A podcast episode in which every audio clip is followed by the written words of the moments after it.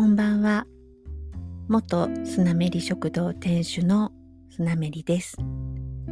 のポッドキャスト、スナメリのナチュラルレシピは、旬の食材やお気に入りのお店など、信州の美味しいものの話、また、お家で手軽に楽しめるお料理のレシピ紹介を中心に、軽井沢暮らしのあれこれについてお話ししています。今回は第47回目2021年12月31日に録音しています。夕べ雪が降って一面銀世界の大晦日となりました。気温も氷点下10度まで下がり暴力的とさえ感じる寒さです。朝庭に出てみると野生動物や鳥が歩いた足跡があちこちにありました。野生動物の方はタヌキかな。あっちからこっちへそっちからあっちへ何回も庭を横切っている様子。夜中うちの庭はポンポコになっているようです。犬たちのお散歩でもこれはお散歩の犬だなとかこれはタヌキこれはウサギといつものコースが違って見えます。普段は犬たちが何に反応しているのかわからないことも多いのだけれど雪の日は一目瞭然です。そして油断できないのが転倒。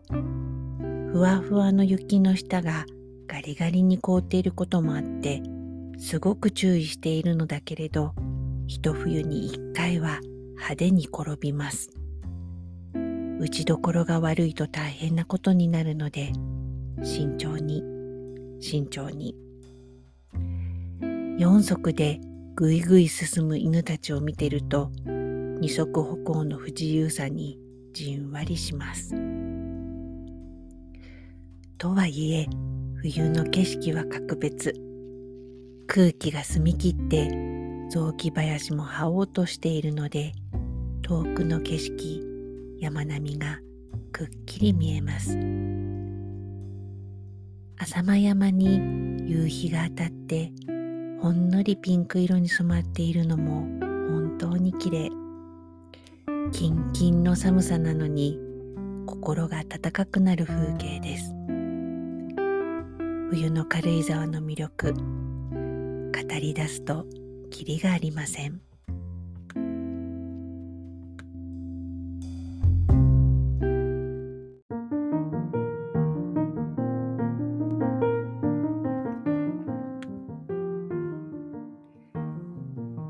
数年前におせち作りをギブアップしたことで静かに穏やかに年末年始を過ごせるようになりました。根菜をたっぷり入れたけんちん汁を多めに作ったので焼いたお餅を入れてお雑煮にしたりおうどんを入れて煮込んだりご飯の用意を気にすることなくお正月ものんびり過ごす予定です。家族で集まっておせちを囲んでというお正月ももちろん素敵と思うけれど私は朝はコーヒーを飲んで犬のお散歩をして帰ってきたらトーストを焼いてヨーグルトにグラノーラとジャムをのたっぷり乗せたのをいただく方が幸せ。イベントの準備にアクセクするよりもいつものお気に入りをいつものペースで楽しむ方が自分らしい新年の迎え方だな。と思うようになりました。今日は家族が東御市の道の駅くるみの里で手打ちそばを買ってきてくれました。地元のお母さんたちが打ってたというおそばは喉越しの良いつるりとした平麺で香りよく夕ご飯に美味しくいただきました。ちなみに今夜のメニューはざるそばに家族がつけた野沢菜漬け。骨付きもも肉をマリネしておいたのをオーブンでこんがり焼いたのに6等分した白菜をオリーブオイル塩コショウをしてチキンと一緒にローストしたのを添えた。添えたもの。ちなみに骨付きもも肉はお醤油お酒すりおろしにんにくを少々オリーブオイルでマリネしたものを200度に予熱したオーブンで15分ほど焼いて焼き色を見ながら180度に下げてもう15分。焼きたてよりもオーブンの中で10分ほど休ませてからいただいた方が美味しいです。今日の付け合わせは白菜でしたがじゃがいもやピーマンなどを一緒にオーブンに入れて付け合わせにすることが多いです。慌ただしい年末年始にはオーブン料理がぴったり。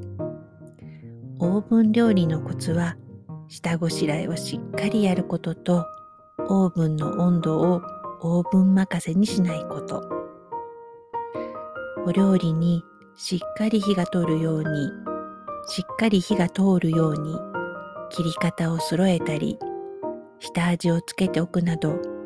オーブンに入れる前のひと手間が仕上がりをぐんとランクアップさせます。そしてオーブンに表示される温度。レシピにある焼き時間はあくまでも目安なので信じすぎないこと。焼き色を確認しながら温度を上げたり下げたり焼き時間を減らしたり伸ばしたり自分の目で耳で鼻で確認しながら調節することが大事です。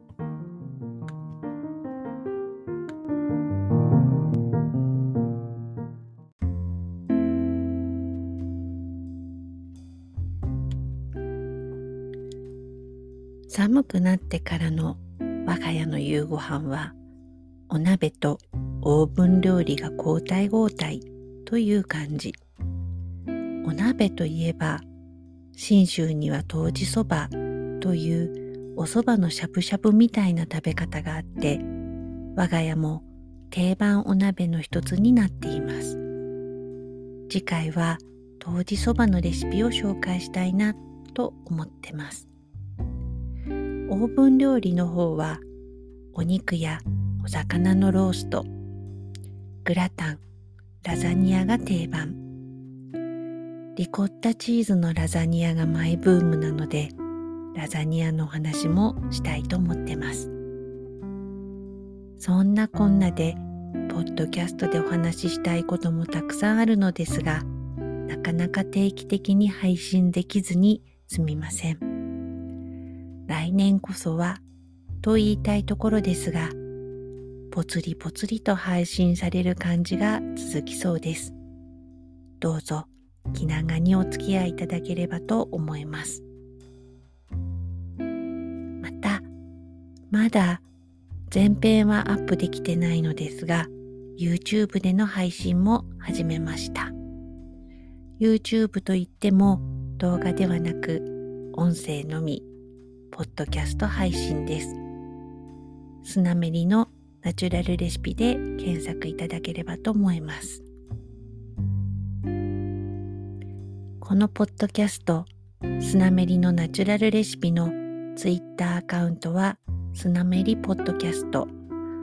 インスタアカウントはスナメリアンダーバーポッドキャストです。ご意見ご感想等ハッシュタグ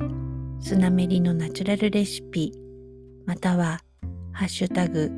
スナメリポッドキャストをつけてお寄せいただければと思いますメールアドレスはスナメリポッドキャストアットマーク gmail.com です。メールも気軽にお寄せください。ではでは、本日も最後までお付き合いいただき、本当にありがとうございました。2022年もニコニコな毎日を過ごすことができますように。おやすみなさい。